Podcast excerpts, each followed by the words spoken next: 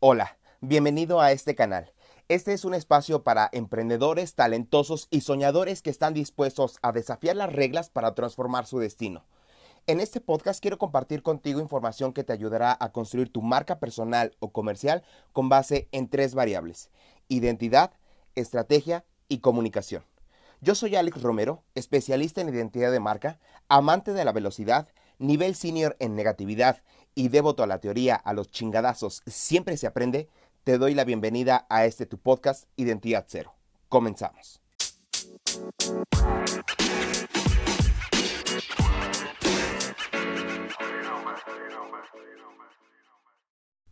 Hola amigos, es un gusto poder estar al frente de este micrófono una semana más. Y bueno, antes de comenzar me gustaría agradecer a, las personas que me acompañaron la semana pasada a la charla que di sobre marca personal. Espero que les haya gustado la charla y que les aporte mucho valor para que puedan comenzar a construir o continuar desarrollando su marca personal. Y bueno, pues el día de hoy te quiero platicar sobre una etapa relativamente reciente de mi vida y que se empata perfectamente con el tema. El día de hoy te quiero hablar sobre el estoicismo. Y bueno, pues hace ocho años atrás comencé a entrenar y como a muchos nos ha pasado, comenzó siendo un tema de salud, pero conforme fue pasando el tiempo, terminó siendo un tema de vanidad, porque seguramente te pasó a ti que cuando entraste al gimnasio, pues ibas con ese tema de quizás solamente bajar de peso o mejorar tu calidad de vida o mejorar tu condición física y conforme ibas avanzando, pues esos objetivos empezaron a cambiar un poquito y entonces empezamos a pensar en que queríamos un poquito de más brazo, un poquito de, más pierna y bueno, pues entonces ahí fue donde empiezan a cambiar esos objetivos a, un poco de, de vanidad, pero lo cual no es del todo malo porque pues es un es el resultado de, ir avanzando, e ir este, mejorando cada día.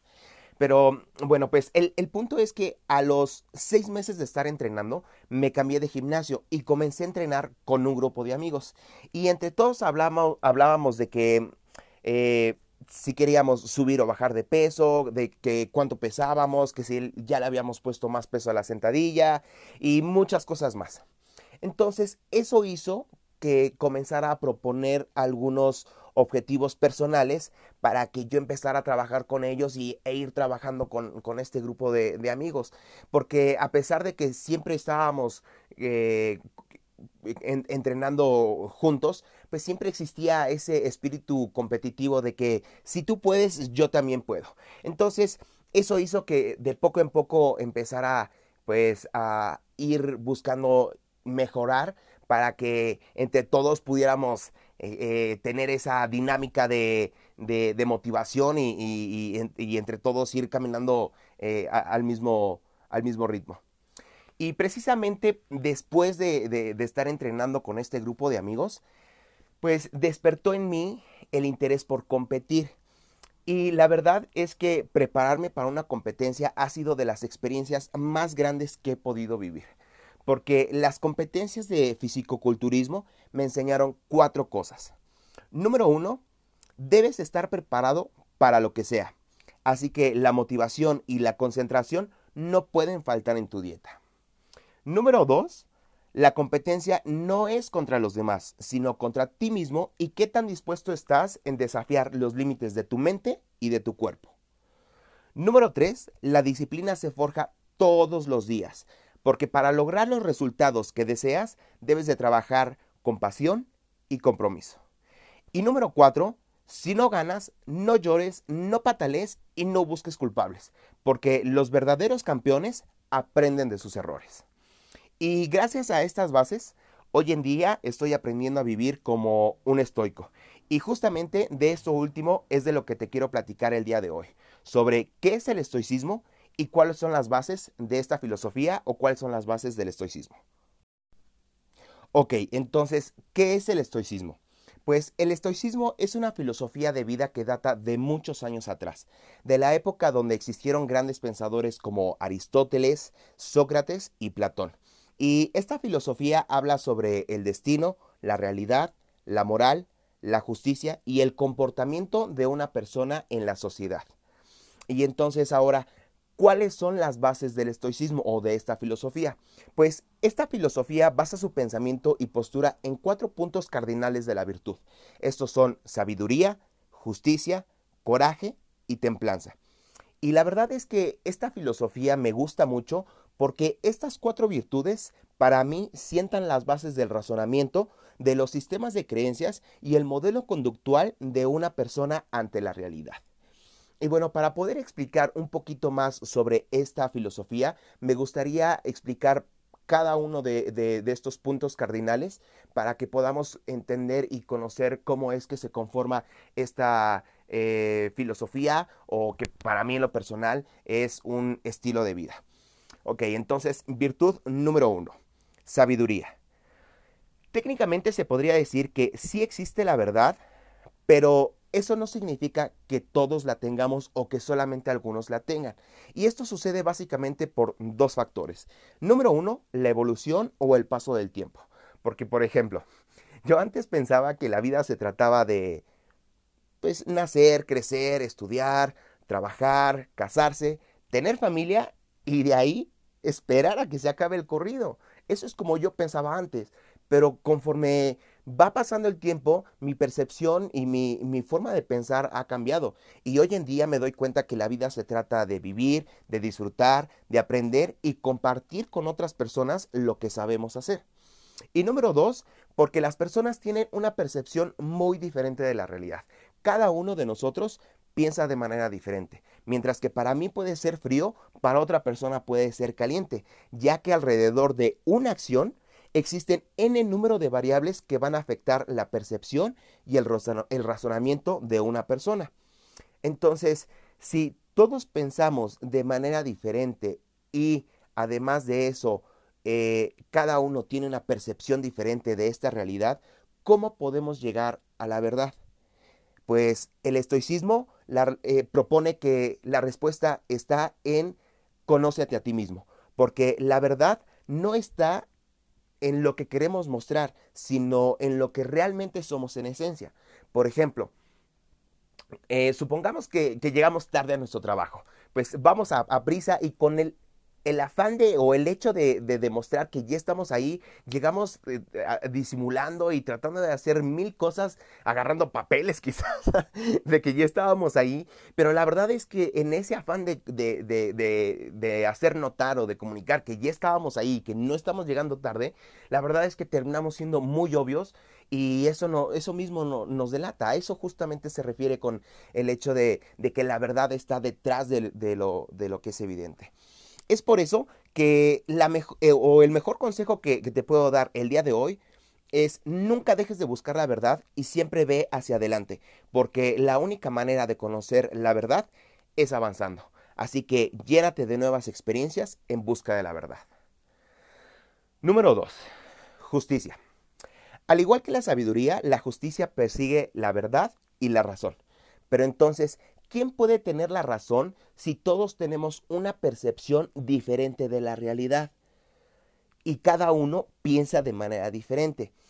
Pues precisamente para poder llegar a esta verdad es importante poder conocer eh, los hechos y las acciones y, y, entender la realidad, porque precisamente esta realidad está condicionada por n número de variables que van a condicionar nuestra forma de interactuar en ese momento. Y entonces, precisamente, si estamos interactuando con diferentes variables y cada uno tiene una forma diferente de pensar, ¿cómo podemos llegar a ese punto medio donde podemos eh, poner la justicia? Y eso me hace preguntarme qué es bueno y qué es lo malo. Y precisamente el estoicismo habla de que sí existe lo bueno y también lo malo, pero dentro de nosotros. Y para poder llegar a esa justicia o ese punto medio, es muy importante poner eh, eh, antes que nosotros el bien común, ya que para poder desarrollarnos como sociedad, lo más importante es el desarrollo personal del individuo. Y lo mismo sucede al contrario algo malo para el individuo es algo malo para la, para la sociedad. Es como, por ejemplo, eh, yo puedo aportar valor aquí a mis vecinos de alguna u otra manera y eso va a permear, va a generar un mensaje y, que es algo en lo que yo puedo ah, hacer por ellos. Y de la misma manera, ellos a su vez pueden aportar valor a, a, otras personas y a mí mismo haciendo algo este, desde, desde el punto en donde está. Es como lo que, eh, por eso mi, filosofía es esta, ¿no? Cada uno de nosotros tiene, eh, eh, puede aportar valor a otras personas desde el punto en donde estamos. Entonces, precisamente es esa, ese punto de, encontrar el, punto medio de, la justicia y realmente, pues, es que, que en medida que nosotros podamos generar acciones positivas hacia mi entorno, mi entorno va a regresar ese mismo, de, ese mismo, eh, ese mismo tipo de acciones hacia mí. Es por eso que esta filosofía promueve la búsqueda de la razón para que de esta manera podamos vivir bajo una ética moral donde el individuo pueda cuestionar sus sistemas de creencias y se haga responsable de sus acciones con el objetivo de siempre hacer lo correcto y precisamente a ese punto se refiere, como siempre antes de, actuar, como poner antes a, otras personas para que realmente eso pueda generar un bien común. Y lo mismo también nosotros mismos. A medida que nosotros podamos generar ese desarrollo personal, eso mismo lo vamos a, a poder traducir con otras personas allá afuera. Virtud número 3. Templanza. Este punto se refiere a la moderación y al equilibrio tanto intrapersonal como interpersonal. Como ya te habrás dado cuenta, esta filosofía tiene como propósito la introspección eh, como método de búsqueda para llegar a la verdad, para obtener nuevos conocimientos y también para encontrar o llegar a la felicidad. Es por eso que la templanza se puede hacer presente en diferentes momentos de tu vida o de tu día. Por ejemplo, ¿alguna vez has escuchado la frase piensa lento y actúa rápido, pues justamente a eso se refiere o en ese momento se puede aplicar la templanza. En ese momento uno tiene que ser muy frío en el momento de, tomar decisiones o de reaccionar a ciertos estímulos. Ahí es donde podemos aplicar la, templanza para que podamos observar eh, los hechos, analizar las acciones y eso nos permita generar la mejor respuesta que nos permita adaptarnos o eh, direccionarnos hacia el objetivo que, estamos eh, buscando. Ahora, también la templanza se puede ah, aplicar al momento de interpretar la realidad, porque de hecho la realidad es neutra y, precisamente la forma en la que actuemos nosotros con esa realidad o con los estímulos que, que, tenemos es lo que precisamente lo va a volver realidad. es un poco confuso al utilizar esta palabra, pero precisamente la interpretación que nosotros le demos a este conjunto de variables es lo que hará que eh, lo que estamos haciendo se vuelva realidad. Vamos a poner un ejemplo para que sea un poco más claro. La vez pasada estaba tendiendo mi cama y andaba descalzo y justamente cuando jalé una cobija que me pego en el dedo chiquito de pie, ya se imaginan pinche dolorzazo. y la verdad es que sí me dolió mucho y la verdad en ese momento uno puede actuar de dos maneras. Es como una opción es maldecir, gritar, enfurecer y buscar algún culpable para echarle la culpa de esto. O podemos quedarnos nuestra frustración y todas las acciones que vayan delante de esa acción, seguramente se va a ir perpetuando el mismo resultado. Otra opción es ser más consciente de decir, ok, esto es mi culpa porque eh, no tuve cuidado. O decir, ok, para la siguiente o mejor tengo que utilizar un eh, calzado o tener más cuidado para que no me sucedan este tipo de cosas. Y precisamente ahí es donde aplicamos eh, la templanza, porque justamente en esos momentos cuando tenemos que decidir para ejecutar una respuesta de adaptación, ahí es donde, donde aplicas la templanza, porque depende a tu forma de actuar, es lo que vamos a, producir en, en, nuestro presente.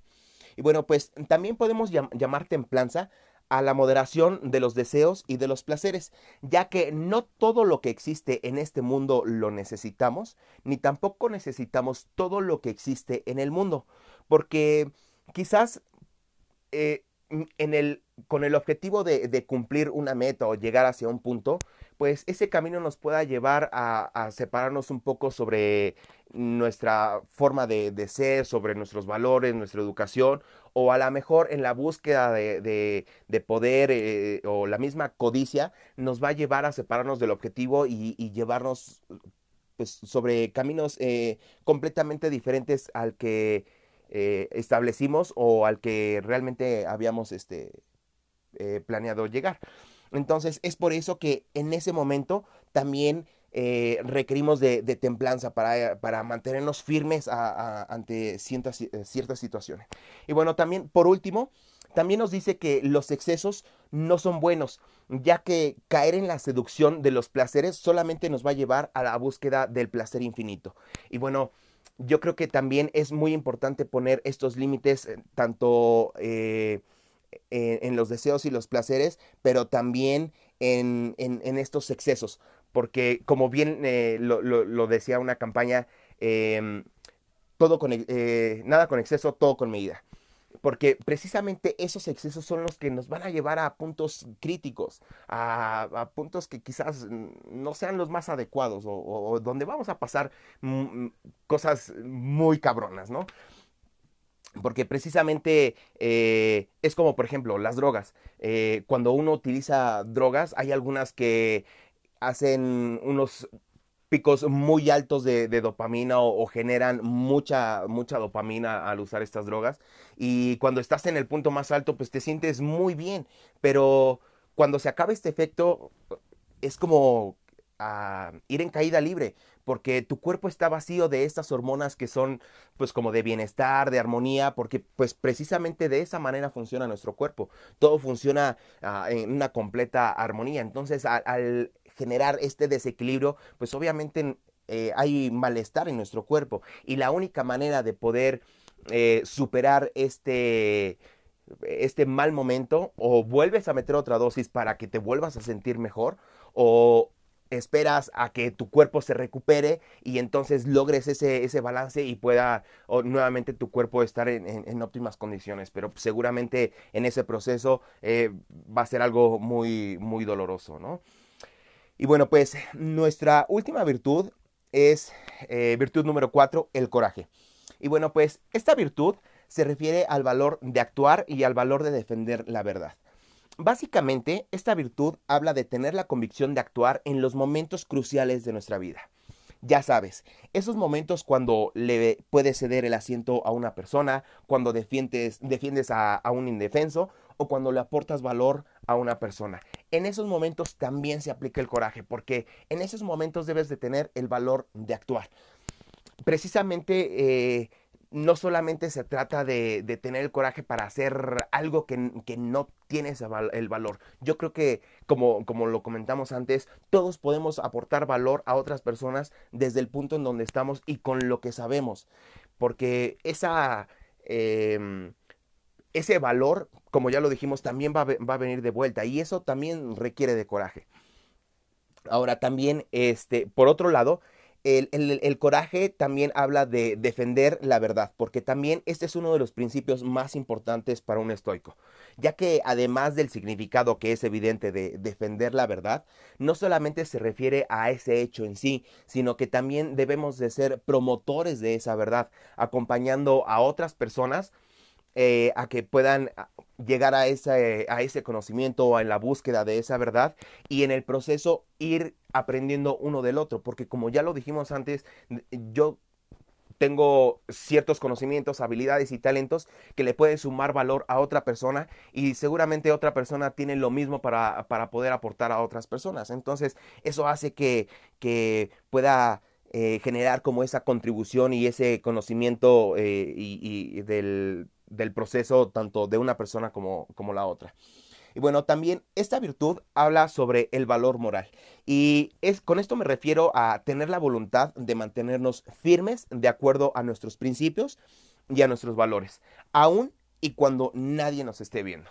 Por ejemplo, yo puedo tener la certeza de estar en un lugar y aunque esté solo, no voy a tomar nada que no es mío porque de esa manera no me educaron mis padres y no me, no me puedo identificar con ese, ese comportamiento. Y, también debes de tener ese coraje, a lo mejor también en otras situaciones donde tienes que decir no o poner límites o, o, realmente poner un freno nosotros, eh, nosotros mismos, ¿no?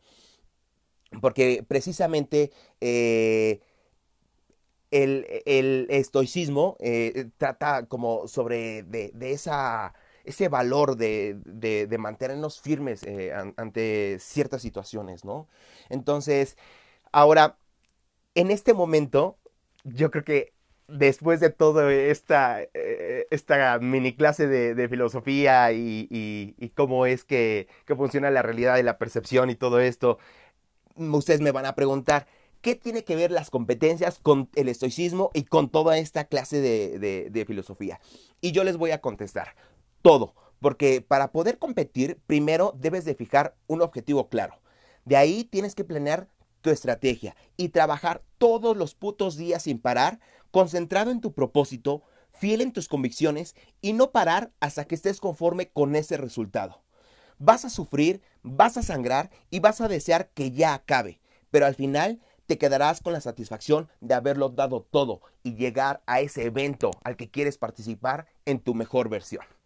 Porque precisamente la vida es como un entrenamiento de pierna. Te aseguro que te va a doler, que vas a llorar y que vas a querer renunciar, porque al final, pero al final la actitud lo es todo, porque tú decides cómo terminar este entrenamiento al que llamamos vida. Bueno, pues espero que este podcast te haya gustado y que te aporte, te aporte valor. Si tienes alguna duda sobre este contenido, por favor, házmela llegar por medio de, mis redes sociales. Y bueno, pues eh, espero que te haya gustado y nos vemos la próxima semana. Que tengas excelente día.